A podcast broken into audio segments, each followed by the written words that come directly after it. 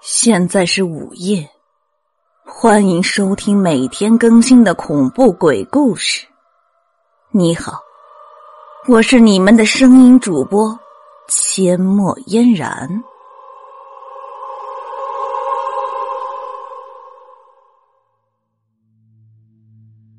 今天我给大家讲的这个故事叫做《白仙托梦》，这是发生在我同事表哥身上的事情。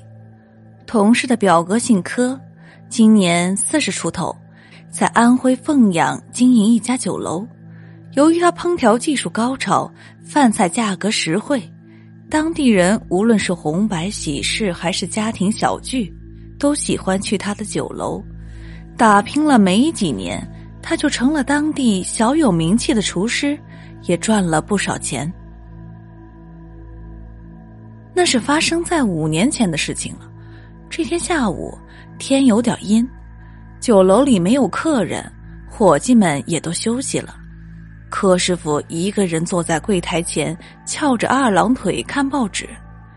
这是他一天最闲暇惬意的时候。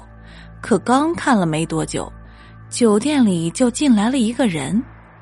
柯师傅抬头一看，发现这是店里的一个常客。他手里提着一个很大的铁笼子。里面装着一只小猪般大小、浑身灰白相间的大刺猬。那刺猬看起来应该已经活得有些年头了，身上的刺比一般的刺猬要长许多，身体也很肥胖。哟，又来了！今天想吃点什么？柯师傅连忙起身迎客。呵呵，今天啊，就先不吃了。但是给你送买卖了，客人笑着说：“我们老板的父亲明天过九十大寿，他早就听说您这饭菜做得好，准备在这里弄个家宴，怎么着也得五六十号人吧？让伙计们好好准备准备，要是伺候的好呀，老板肯定不会吝啬的。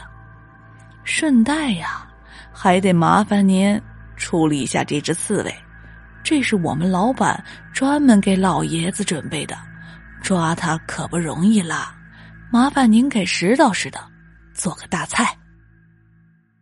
行，没问题。柯师傅蹲下身子，仔细打量着笼子里的刺猬，他一动不动的趴在笼子里，黑溜溜的小眼睛充满恨意的瞪着柯师傅，似乎是知道自己大限将至。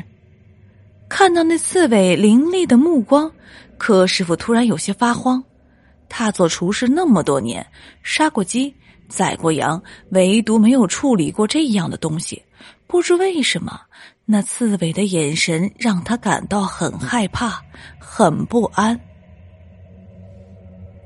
好，呃，那就这么说定了。明天可别让我们老板失望啊！行，好嘞，您就尽管放心吧。客人走了之后，柯师傅便把那只大刺猬拎进了自己的厨房里。尽管这刺猬很可怜，可对于厨师来说，它不过是刀俎上的一块肉而已。下油锅是他逃不了的宿命。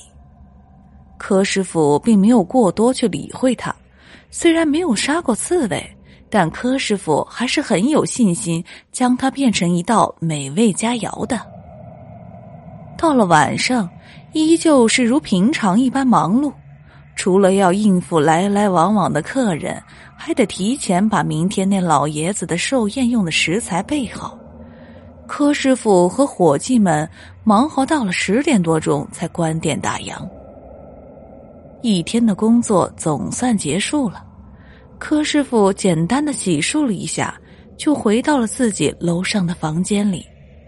想到明天又有一笔大买卖上门，他心里说不出来的高兴。对方是富甲一方的大老板，若是吃的顺心，以后自己的生意绝对不会差。啊，睡觉睡觉，明天还得忙活呢。柯师傅缓缓的在床上躺了下来，在强烈睡意的刺激下，他很快就进入了梦乡。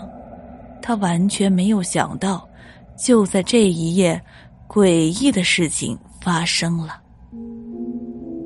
午夜刚过，外面的灯火逐渐熄灭，大地陷入了沉闷的寂静中。柯师傅睡得正香的时候，突然隐隐约约听到有人在咳嗽，他以为是在做梦，便没有理会。